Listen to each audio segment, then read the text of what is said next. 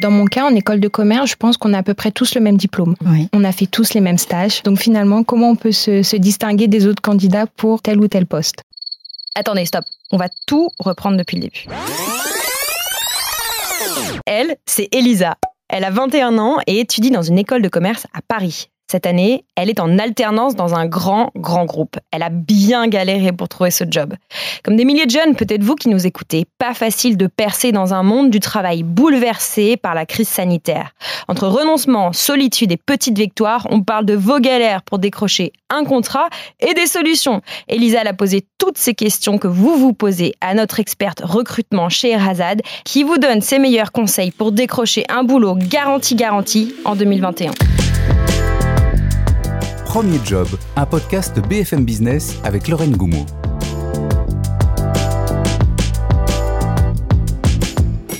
Bonjour Elisa. Bonjour Lorraine. Elisa, tu as 21 ans, tu es étudiante en école de commerce à l'IESEG à Paris et tu as eu la chance, le travail ayant payé, de trouver une alternance. Tu travailles chez BNP Paribas Cardiff. Raconte-nous un peu en quelques mots la galère que tu as traversée pour trouver cette alternance. Bien sûr, pour le coup, c'était vraiment compliqué de pouvoir trouver une alternance puisque dans un premier temps, je devais rendre des comptes à l'école puisqu'il fallait que je trouve rapidement une alternance euh, afin de valider euh, mon année. Euh, c'était vraiment compliqué, encore une fois. J'ai dû envoyer une centaine de CV avec peut-être euh, une quinzaine de retours. Chaque fois que je passais des entretiens, j'essayais vraiment de pouvoir relancer euh, les recruteurs, etc. Mais c'était vachement compliqué. Je mm, pense que la crise n'a pas aidé. Mais j'ai été très, très ravie d'avoir trouvé la BNP et euh, d'avoir pu commencer mon contrat d'alternance. Toi, tu es de l'autre côté de la barrière, mais on s'intéresse et on vous parle à vous tous qui êtes peut-être encore eh bien, dans la galère. On va en parler avec notre experte de cet épisode, c'est Sherazade. Bonjour Sherazade. Bonjour Lorraine. Sherazade, tu es consultante en développement professionnel, spécialiste des jeunes diplômés à l'APEC. Alors nous, à BFM Business, on vous reçoit souvent à l'APEC. Vous êtes un acteur du marché de l'emploi des cadres, alors plutôt euh, des euh, associés au poste à responsabilité. Mhm. Mais résume-nous un peu plus globalement ce que fait l'APEC. D'un côté, on accompagne les cadres et, euh, à partir de la Bac plus 3 qui sont à la recherche de leur premier emploi, là comme mhm. Elisa qui est mhm. avec nous aujourd'hui, mais aussi les conseils, on accompagne les cadres tout au long de leur carrière pour négocier ou pour questionner sur leurs projets professionnels, leurs objectifs professionnels. Mhm. En parallèle à ça, on accompagne aussi les entreprises, les TPE et PME et grands groupes qui questionnent leurs sujets de recrutement, de formation et leurs projections en termes de gestion du personnel. En parallèle, on a un département études qui produit des études et qui permet d'être au plus fin et pertinent sur euh, le marché de l'emploi des cadres. Mm, mm. Et on a aussi une plateforme que certains d'entre vous peuvent connaître, qui est la plateforme où sont diffusées et sont postées des offres d'emploi. Donc pour des emplois salariés, alternance et stage. Alors Elisa, tu nous décris un peu euh, ta galère. Est-ce que tu as perdu espoir à un moment? Complètement. Peut-être au bout du 50e CV, je me suis dit mince, euh, je vais pas pouvoir trouver comment je vais faire, comment je vais pouvoir continuer mon, mon cursus en école de commerce. Donc pour le coup, c'était vachement compliqué et euh, donc j'ai mis en place euh, certaines choses pour pouvoir continuer à garder espoir et au final avoir pu trouver mon alternance. Quelle question tu aurais envie de poser à Sherazade en face de toi? Bah, Finalement, comment on peut conseiller des jeunes étudiants comme moi qui galèrent à trouver leur alternance, mhm. qui perdent complètement espoir? Puisqu'on voit notamment beaucoup sur LinkedIn et sur les réseaux sociaux le cri d'alerte de beaucoup d'étudiants. Mhm. Des SOS, ouais. Des SOS, et je, les lis, ces messages, effectivement, je les lis et je, les, euh, je les entends lorsque je, je rencontre des jeunes diplômés au quotidien. Le premier conseil, ce serait déjà d'être bien accompagné de vos proches, de votre réseau et aussi de l'APEC euh, pour bénéficier de conseils experts pour s'orienter et se préparer à affronter le marché de l'emploi, la, vie en entreprise. Et ça, c'est vraiment important et c'est euh, ce qui peut être bénéfique pour chacun.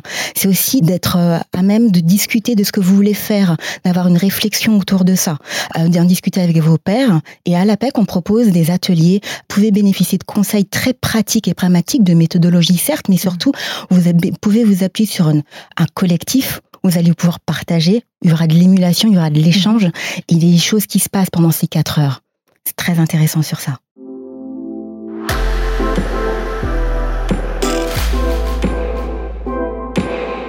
Une autre question que tu veux poser à, à Sherazade, c'est comment faire la différence? C'est ça. Finalement, euh, dans mon cas, en école de commerce, je pense qu'on a à peu près tous le même diplôme. On a fait tous les mêmes stages, on fait tous les mêmes alternances. Mhm. Donc finalement, comment on peut se, distinguer des autres candidats pour euh, tel ou tel poste? C'est vraiment de faire le point, de lister vos compétences, vos atouts vos savoirs, vos savoir-faire, qui sont au titre de vos expériences respectives, euh, qui sont aussi professionnel, voire extra-professionnel, comme un bénévolat, une année de saisir, votre investissement sportif, de le mettre en valeur, de le valoriser, de mettre aussi à plat vos connaissances académiques, et puis en parallèle, les fameux soft skills dont on parle souvent, mmh, dont mmh. on parle très souvent et qui font la différence aujourd'hui. C'est votre capacité à évaluer, à mettre en avant plutôt vos caractéristiques personnelles qui vont faire la différence entre vous et un autre candidat dans la réalisation de vos missions. Chez Razed, en trois soft skills que toi t'apprécies chez les candidats que tu vois pour moi, ce qui est indispensable, c'est la curiosité, la capacité à s'adapter et à pivoter en fonction des événements qui s'offrent à vous. Alors, Elisa, tu nous racontes 100 CV envoyés. Euh, au 50e, tu as pété un boulon. tu as relancé tes recruteurs. Comment tu as fait Et qu'est-ce que tu aimerais euh, demander à, à Azad comme conseil par rapport à ça? Alors pour le coup, à chaque fois que je passais un entretien, j'envoyais un email de remerciement au recruteur, un petit peu pour faire bonne figure, etc. Et euh, au bout d'une semaine, si je voyais que j'avais pas retour de leur part, je mhm. j'hésitais pas à renvoyer un email mhm. ou euh, si j'avais la chance d'avoir leur numéro de téléphone, j'hésitais pas à les appeler. Je mhm. pense qu'aussi il y a peut-être un petit peu de culot qu'il faut mettre en place. D'accord, ben, je, te rejoins complètement, Elisa. C'est cette pratique que tu as mis en place. Euh, je la préconise aussi et, et franchement, je suis complètement en phase avec toi. Cet email de remerciement, il a préparé, il a envoyé dans les 24 à 48 heures après le rendez-vous, après l'entretien. Ce qui est nécessaire et indispensable à faire, c'est aussi de recueillir les coordonnées précises de votre interlocuteur, ce qui n'est pas toujours le cas. Ce qui paraît mhm. évident, mais qui n'est pas toujours le cas. Donc d'avoir ces coordonnées-là pour être en mesure de rédiger cet email de remerciement. Mais le contenu de l'email, c'est quoi? C'est de dire qu'est-ce qu'on a compris de besoin de l'entreprise et de se positionner en termes de solutions quelle solution vous proposez-vous en tant que candidat, en tant que jeune professionnel que vous êtes, pour apporter une réponse à l'entreprise hmm. Certes, c'est un email de remerciement, mais vous êtes offreur de, de solutions. Mais même dans un gros groupe comme Elisa, ce que tu l'as dit, pour ceux qui nous écoutent, qui sont en école de commerce ou pour ceux qui sont à la fac de droit, on a l'impression un peu de tous se ressembler. Comment on met, juste dans un petit email de remerciement, comment on fait la diff Comment on fait la différence? C'est la, la, pertinence du, de la compréhension du discours. Quel est l'essentiel du besoin à fournir? Du besoin de l'entreprise. Et c'est de répondre à ce point précisément avec des mots clés, des mots qui sont professionnels, partager un vocable professionnel et de l'écrire en style direct, en style mail. On n'est pas dans une lettre de motivation, voilà. Toi, Elisa, pour la BNP, c'est quoi le petit déclic que tu as eu et tu t'es dit, ça y est, j'ai compris la boîte? Tu peux nous dire ou pas nous dire Pour le coup, je pense que c'était vachement en amont au tout début quand j'ai dû préparer mon entretien. Euh, donc, je me suis renseignée sur les valeurs de l'entreprise, qu'est-ce qu'ils mettaient en place, euh, notamment au niveau de l'innovation, puisque c'est ça qui m'intéressait beaucoup, euh, mm. c'était ce secteur-là. Et donc, c'est à ce moment-là vraiment que j'ai compris que j'avais envie d'évoluer dans ce groupe-là. Alors, toi, tu as, eu la chance mais tu, le mérites, on l'entend, tu es motivé, tu as l'air d'avoir fait tes devoirs, d'avoir fait, fait rempli la, la to-do list. Tu as réussi à avoir une alternance. Alors, toi, tu n'as pas vraiment eu à négocier encore un salaire parce que l'alternance, ceux qui nous écoutent le savent, hein, c'est un cadre assez contraint qui a ses avantages. Mais un de ses inconvénients, on va dire, c'est qu'on est tous payés la même chose. Pas trop mal payés, il faut le dire, surtout dans cette année de crise, d'accord? Totalement. Alors, du coup, pour ton prochain job, qu'est-ce que tu as besoin de savoir sur le salaire? Et qu'est-ce que tu as envie de demander à Sherazade? Bah, Je pense que quand j'ai pu échanger un petit peu avec mes amis en école de commerce, on a toutes finalement cette question comment on négocie son salaire, euh, comment on peut ne pas faire peur aux recruteurs, ne pas se faire entre guillemets euh, jeter parce qu'on négocie et que euh, ça peut être un souci pour le recruteur. Je pense qu'on a tous cette crainte là de pouvoir négocier euh, son salaire. Oui, mais il faut se lancer, mais pour se lancer, il faut se réparer. C'est indispensable. On n'arrive pas à un entretien de recrutement sans avoir préparé la question des prétentions salariales. À la PEC, on propose des outils qui sont disponibles et qui sont en ligne, qui vous permettent de vous préparer. Un simulateur notamment. Un simulateur. En fait, il y a deux simulateurs. Il y a un simulateur qui vous permet de préparer votre niveau de salaire en prétention avec une fourchette haute, médiane et basse, avec des éléments contextualisés par rapport au poste que vous souhaitez rejoindre. Donc ça, c'est le premier élément.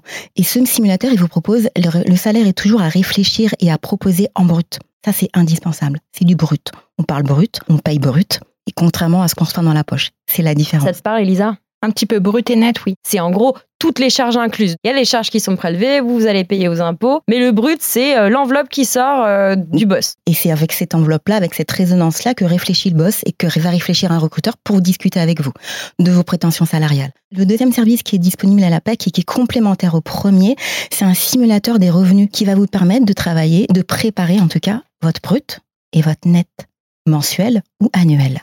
En fait, si je résume, entre mes besoins et ce que va me payer mon boss, j'arrive à trouver la bonne fourchette. Tout à fait. Hyper pratique parce que je pense qu'on est une génération où finalement impôts, euh, brut, net, on comprend rien. On. Honnêtement, on comprend rien. Mhm. Donc je pense que ce simulateur, euh, ça va vachement être utile pour nous, les, les futurs euh, euh, Salariés. salariés, exactement.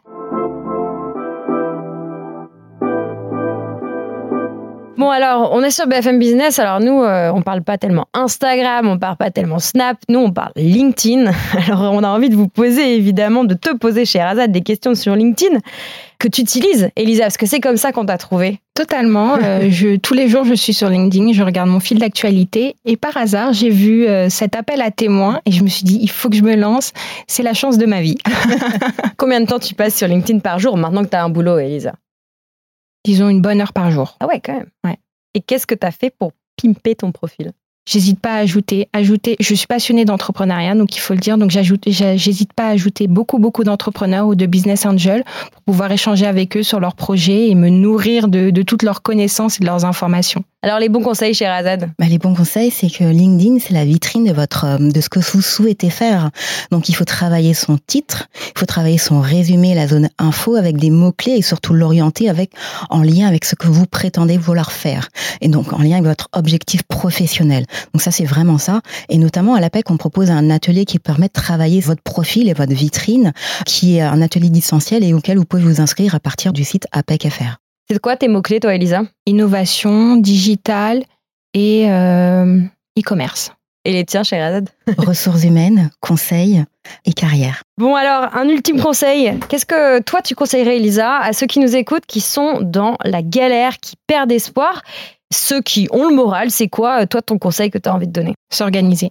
Je pense que c'était le, le, principal mot-clé, c'est ce qui m'a énormément beaucoup aidé, c'est s'organiser. Pour le coup, moi, j'avais un tableau Excel avec le nom de chaque boîte, le nom de chaque recruteur, la date à laquelle je postulais, euh, si j'avais eu un retour ou non. Et c'est ce qui m'a permis de garder espoir et de continuer euh, en m'acharnant. Ouais, monitorer les évolutions, quoi. T'as pas perdu le fil. Exactement. Et toi, chez Razad, qu'est-ce que tu nous conseilles? Qu'est-ce que tu conseilles à ceux qui nous écoutent? Faire de la veille sur les entreprises, les groupes que l'on suit et vraiment tout sujet connexe qui soit en lien avec ce que vous voulez faire comme métier pour incarner ce que vous voulez faire, vraiment. Et chez Razad, en bonus, le truc à pas faire sur LinkedIn. Demander du boulot. Sérieux? Ouais. Ah bon? Il faut incarner, il faut proposer vos services, réfléchir compétences, mots-clés. Si vous êtes à la recherche d'un emploi et que vous dites que vous demandez quelque chose, vous êtes en opposition avec ce que vous proposez de faire. Mais donc, pour le coup, ça veut dire que tous les étudiants qui repostent leur CV sur, euh, sur les réseaux sociaux, notamment sur LinkedIn, en disant euh, je suis à la recherche d'une d'une alternance ou d'un CDI, c'est pas du tout bon? Ben non, Ah peut-être pour ça aussi qu'ils sont encore sur- dans cette démarche-là. Ça fonctionne pas. Ça, c'est le désespoir. Ouais, Ok. on en voit en grande masse. C'est Bah oui. inefficace. C'est inefficace. Venez à nos ateliers. Voilà, une, note d'espoir. Merci à toutes les deux d'avoir incarné pour toi, Elisa, une partie euh, des gens qui se retrouveront dans ton parcours et ceux que tu, à qui tu donneras l'énergie de, de continuer, de s'accrocher. Tu es en alternance et on le sait, hein, il y a beaucoup, beaucoup d'aide en ce moment pour les alternances, euh, évidemment, et surtout pour les entreprises, pour les encourager à chercher des alternants. Mais on pense aussi à tous les autres qui, comme toi, galèrent en ce moment, qui n'ont pas forcément aussi un CV aussi beau que le tien. Accrochez-vous. Merci, cher Azad. Merci d'avoir incarné les compétences de la PEC et pour tous tes bons conseils. Merci. Vous venez d'écouter Premier Job. Si cet épisode vous a plu, n'hésitez pas à vous y abonner. Nous sommes sur toutes les plateformes de streaming, le site et l'application BFM Business. Vous pouvez lui laisser une note et partager ce podcast autour de vous.